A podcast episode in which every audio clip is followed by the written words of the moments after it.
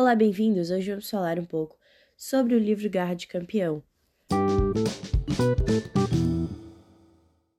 O livro em questão fala sobre Felipe, que vai para São Paulo para conhecer seu tio Clóvis e sua tia Lola.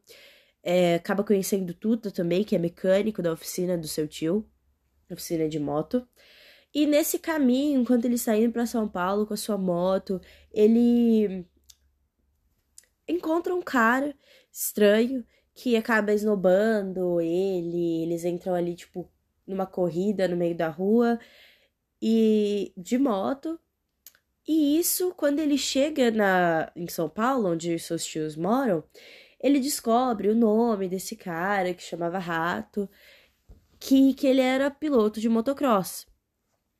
É, dali nasceu uma rivalidade entre o Rato e o Felipe, e o Felipe resolveu virar também piloto de motocross.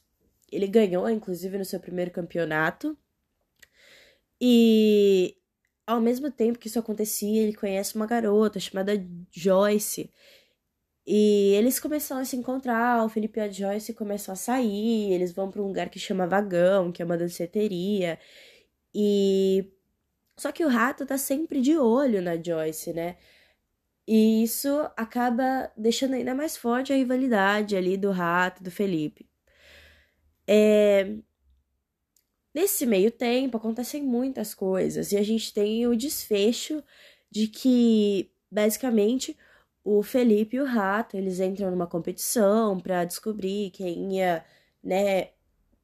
É aquela coisa de ter o território. Então eles entram nessa competição de motocross para saber quem iria ficar com a Joyce. E no final, como um clichê, o Felipe ganha e o rato pega sua moto e some do mapa.